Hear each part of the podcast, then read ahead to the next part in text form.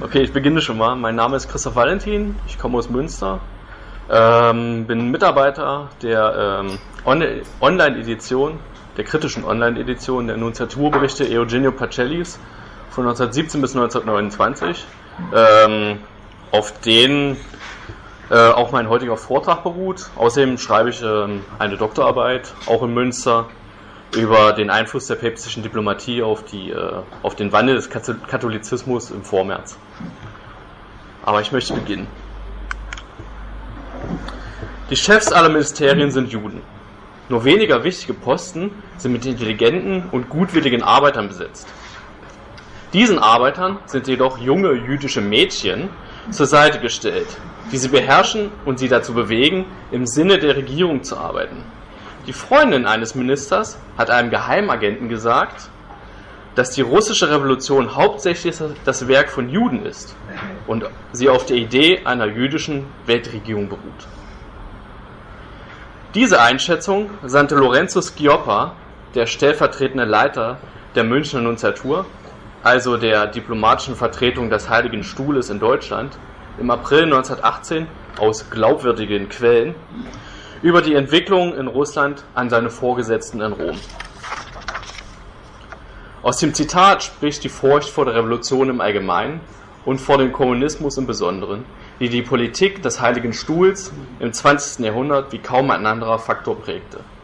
Es ruft, ruft jedoch auch den Verdacht hervor, dass diese Ablehnung nicht nur auf einem realen Konflikt zwischen der katholischen Kirche und der religionsfeindlichen Politik der Bolschewiki beruhte, sondern dass sie auch ein ideologisches, ja antisemitisches Element aufwies. Ich möchte dieses Spannungsverhältnis anhand der Wahrnehmung der russischen Revolution des Jahres 1917 durch die Stellvertreter, durch die Vertreter des Heiligen Stuhls in Deutschland untersuchen. Dabei geht es nicht nur um die Wahrnehmung im Jahr 1917 selbst, sondern auch um die retrospektive Deutung der Ereignisse in den folgenden Jahren. Denn das Bild der russischen Revolution scheint in der Folgezeit als Folie für das Verständnis der Revolution in Deutschland gedient zu haben.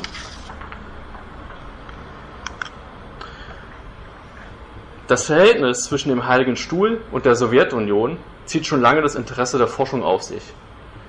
Diese unterscheidet vier Elemente, die für die Rezeption der Revolution in Russland durch den Heiligen Stuhl, seine Diplomatie und das Umfeld der Kurie entscheidend sind. Erstens das vorrevolutionäre Interesse der Kurie an Russland und der Orthodoxie. Bis zum Beginn des 20. Jahrhunderts war Russland lediglich eine Peripherie des Katholizismus, an der die römische Kirche vom, vom Zarismus unterdrückt wurde. Gegen Ende des 19. Jahrhunderts entstand jedoch die Hoffnung auf eine Wiedervereinigung der Orthodoxie mit, der Röm, mit dem römischen Katholizismus. Und der Heilige Stuhl verfolgte eine Entspannungspolitik. Man hoffte im Vatikan auf politische und soziale Veränderungen in Russland, ja sogar auf eine Revolution. Zweitens. Die Lehre der römisch-katholischen Kirche über die Revolution. Das päpstliche Lehramt lehnte Revolutionen im Allgemeinen ab, da die Auffassung eines uneingeschränkten Souveränitätsrechts des Volkes der Lehre der römisch-katholischen Kirche widersprach. Überraschenderweise begrüßte der Heilige Stuhl aber zunächst die Februarrevolution. Nachdem sich die Lage für die katholische Kirche mit der Oktoberrevolution wiederum verschlechterte, kehrte Rom jedoch wieder zu seiner alten prinzipiellen Ablehnung zurück. Drittens. Die Verurteilung des Kommunismus durch den Heiligen Stuhl. Seit der Mitte des 19. Jahrhunderts verurteilt der Heilige Stuhl den Kommunismus, da er zum einen die soziale Ordnung gefährde und zum anderen dem Naturrecht widerspreche. Und viertens der Antisemitismus. Die Frage nach der katholischen Judenfeindschaft in der Moderne bzw. nach dem Verhältnis des Katholizismus zum Antisemitismus ist auch in der Forschung zu den russisch-vatikanischen Beziehungen umstritten. Ich werde in meinem Vortrag untersuchen, welche Elemente der Wahrnehmung in der Berichterstattung der Münchner Nunziatur besonders hervortraten. Doch zuerst möchte ich einige wenige Hintergrundinformationen liefern, die für das weitere Verständnis unabdingbar erscheinen. Eine Nunziatur ist das kirchliche Pendant zu einer Botschaft eines weltlichen Staates. Der Nuntius entspricht einem Botschafter. Neben der Vertretung des Heiligen Stuhls hat er auch die Aufgabe, die katholische Kirche seines Gastlandes zu überwachen. Sein Stellvertreter wird Auditor genannt. Bis 1920 existierte in Deutschland nur eine Nunziatur. Der Heilige Stuhl war nur am Hof des katholischen bayerischen Königs in München vertreten und nicht an dem des protestantischen Kaisers in Berlin. Erst 1920 nahm das Deutsche Reich und der Heilige Stuhl diplomatische Beziehungen auf. Der damalige Münchner Nuntius Eugenio Pacelli, besser bekannt als der spätere Papst Pius XII., übernahm die Berliner, Nunziatur in Personalunion, bis er 1925 ganz in die Reichshauptstadt wechselte. Die beiden Vertretungen, also München und Berlin, erlangten in der Zwischenkriegszeit eine zentrale Bedeutung für die vatikanische Europa- und Russlandpolitik. Das Quellenmaterial meines Vortrags liefert die kritische Online-Edition der Nunziaturberichte von Eugenio Pacelli 1917 bis 1929. Sie wird bis 2019 sämtliche Berichte in Ausfertigung und Entwurf, die entsprechenden Weisungen der kurialen Behörden sowie die dazugehörigen Anlagen digital edieren. Ich werde in drei Schritten vorgehen. Zunächst werde ich schildern, welche Eindrücke die Münchner Nunziatur der römischen Kurie zu den beiden russischen Revolutionen des Jahres 1917 vermittelte. Danach werde ich fragen, welche Auswirkungen die Revolutionen der Jahre 1918 und 1919 in Deutschland auf die Deutung der russischen Revolution durch die Nunziatur hatten. Anschließend werde ich die Hauptelemente dieser Wahrnehmung analysieren und systematisieren, sowie einen kurzen Überblick auf die weitere Entwicklung der, des vatikanisch-sowjetischen Verhältnisses geben.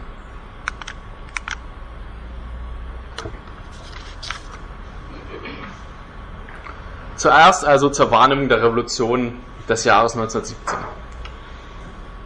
Pacelli trat sein Amt in München im Mai 1917 an also fast drei Monate nach dem Ausbruch der Februarrevolution.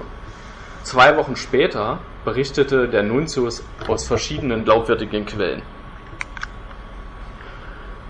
Um mit Russland zu beginnen, herrscht dort die vollkommenste Anarchie.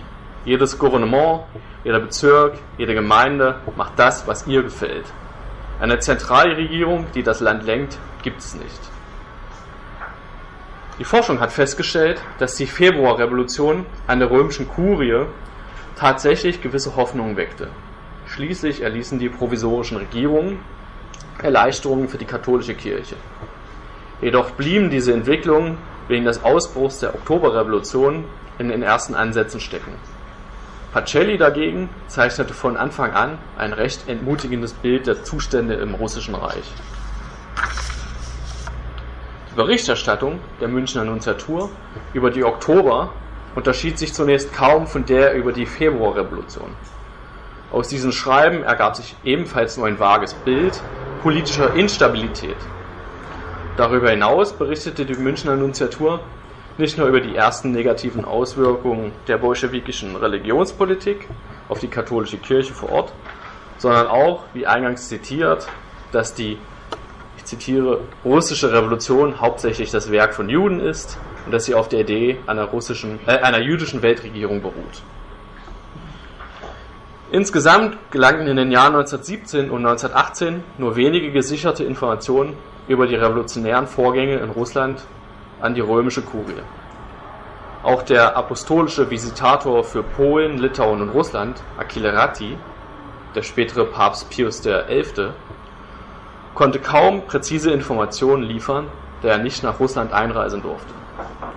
Zwar war Pacelli rein geografisch näher am Ort des Geschehens als die Kurialen in Rom, aber dennoch war er weit weg. So muss es nicht verwundern, dass er ebenfalls keine präzisen Informationen liefern konnte. Festzuhalten bleibt, dass Schreckensnachrichten dominierten die teilweise gespickt mit antisemitischen Stereotypen und angereichert mit vagen Informationen zur religionspolitischen Agenda der Bolschewiki waren. Weitaus entscheidender für die Bewertung der Bolschewiki und der Revolution sollten die revolutionären Ereignisse in Reich seit Ende 1918 sein. Damit komme ich zum zweiten Punkt, der Wahrnehmung der Revolution in Deutschland und insbesondere der Münchner Räterepublik. Pacelli verwies in, einer ersten Analyse der Ursachen der Novemberrevolution im Deutschen Reich auf die Entbehrungen des Krieges. Er nannte jedoch einen weiteren bedeutenden Grund. Diesen psychologischen Bedingungen muss man das Beispiel Russlands und die sozialistische Propaganda im Heer hinzufügen. Diese kann man als die entfernten Ursachen der Revolution bezeichnen. Es war eine Fehlkalkulation zu glauben, dass die Exzesse, zu denen die russische Revolution entartete, ein heilsames Exempel für die Revolutionäre der anderen Länder wären. Jene Ereignisse, die für die Männer der Ordnung Blutbäder, Raub und Massaker waren, waren für die Männer, die von der Revolution träumten und auf sie hinarbeiteten, solche, die sie ermutigten und zur Verwirklichung ihrer finsteren Ideale antrieben. Während die Forschung die Vorbildwirkung der russischen Revolution allenfalls für einen Teil der deutschen Revolutionäre bestätigt, ging Pacelli noch weiter und betrachtete den jeweiligen biografischen Hintergrund führender Revolutionäre. So charakterisierte der Nuntius Kurt Eisner, den Hauptakteur der ersten Phase der Revolution in Bayern, im November und Dezember 1918 wenig schmeichelhaft. Atheist, radikaler Sozialist, unversöhnlicher Propagandist, enger Freund russischer Nihilisten. Ich weiß nicht, wie oft wegen politischer Delikte inhaftiert und obendrein galizischer Jude. Ist Kurt Eisner das Banner, das Programm, die Seele der Revolution, die in Bayern losgebrochen ist und die das religiöse, politische und gesellschaftliche Leben bedroht. Noch vernichtender urteilte Pacelli über Max Levin, einen der bedeutendsten Anführer der Münchner Räterepublik im April 1919. Als sich deren Macht vorübergehend festigte, wurde ein, eine Kontaktaufnahme unvermeidlich. Pacelli schickte seinen Auditor Schioppa, um sich die Immunität der diplomatischen Vertretung garantieren zu lassen. Nach diesem persönlichen Zusammentreffen Schioppas mit dem Revolutionär berichtete Pacelli. Levin ist ein junger Mann, auch er Russe und Jude, von circa 30 oder 35 Jahren. Bleich, schmutzig, mit ausdruckslosen Augen, mit einer kratzigen und pflegehaften Stimme. Ein wirklich widerlicher Typ. Nichtsdestoweniger mit einer intelligenten und schlauen Physiognomie. Eisner und Levin Levin werden nicht etwa entsprechend des christlichen Antijudaismus als Gottesmörder charakterisiert. Vielmehr wird das Judentum der Atheisten Eisner und Levin im antisemitischen Sinne ethnisch verstanden. Als dann trotz der zugesicherten Immunität das Automobil der Nunziatur von der Roten Armee unter Androhung von Gewalt beschlagnahmt wurde, wünsche sich Pacelli nur noch die, ich zitiere, Befreiung der Hauptstadt Bayerns von der äußerst harten russisch-jüdisch-revolutionären Tyrannei.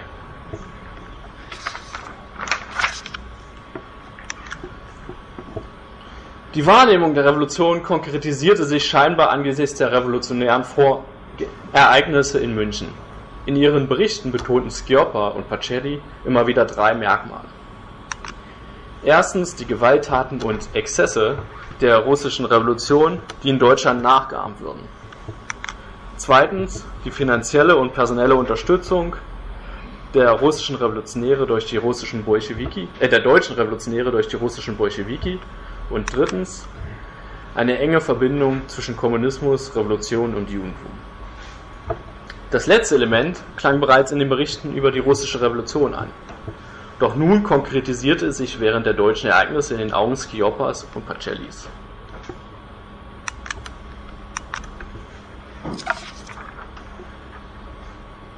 Obwohl die Berichterstattung der Münchner und später der Berliner Nunziatur entmutigend gewirkt haben muss, versuchte der Heilige Stuhl in der Folgezeit mit, dem, mit den Bolschewiki in Verbindung zu treten. Seit 1922 verhandelte er auf verschiedenen Ebenen mit Vertretern der Sowjetregierung. Pius XI. folgte dabei einer konkordatären Logik, auch mit den ärgsten Feinden der römisch-katholischen Kirche zu einem Modus vivendi zu kommen. Zitiere: Wenn es sich darum handeln würde, auch nur eine einzige Seele zu retten, einen größeren Schaden von den Seelen abzuwenden, so würden wir, also der Papst, den Mut aufbringen, sogar mit dem Teufel in Person zu verhandeln. Die Sowjetregierung wiederum war an der Beendigung ihrer internationalen Isolation interessiert. Als die Sowjetunion seit 1924 von immer mehr Staaten anerkannt wurde, konnte sie auf die Anerkennung durch den Heiligen Stuhl weit verzichten. Pacelli sollte 1924 einen letzten Versuch unternehmen, zu einer Verständigung zu gelangen. Die Gespräche mit der sowjetischen Botschaft verliefen unter diesen Bedingungen jedoch im Sande und brachen 1928 ab. Der Vatikan revidierte nun seine Politik gegenüber der Sowjetunion.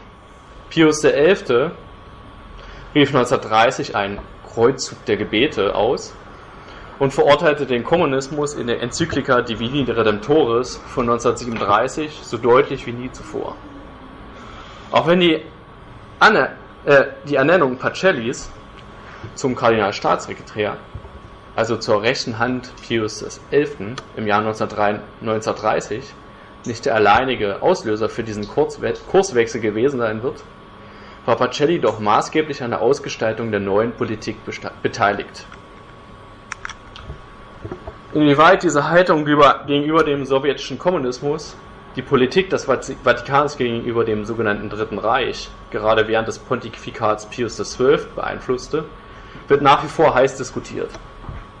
So ist eine Forschungsrichtung der Ansicht, dass der Vatikan im Nationalsozialismus das kleinere Übel sah, mit dem er gegen das größere Übel, den Kommunismus, gemeinsame Sachen machen wollte.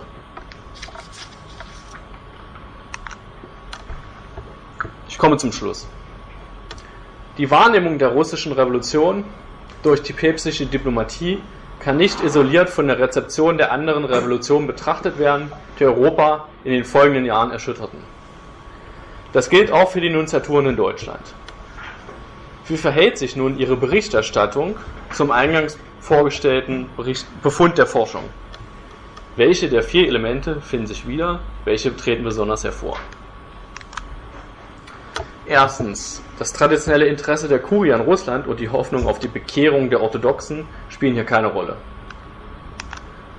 Zweitens, auch eine systematisch-theologische Verurteilung der Revolution findet sich in den Berichten nicht.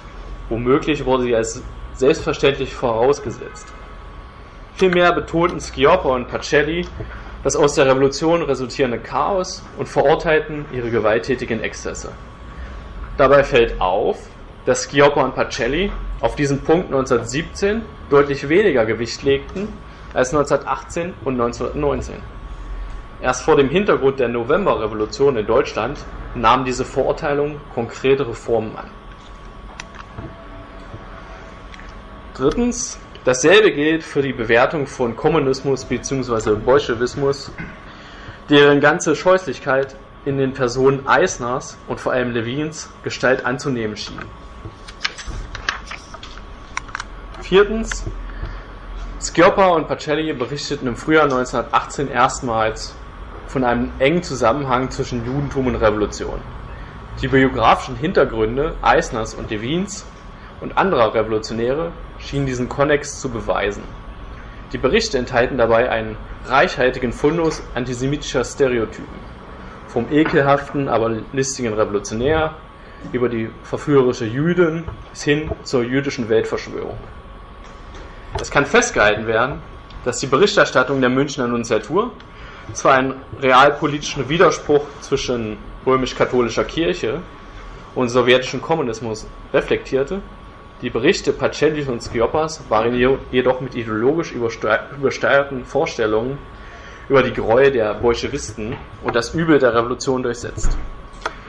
Dieses, dieses Schreckensbild wurde immer wieder mit antisemitischen Stereotypen angereichert.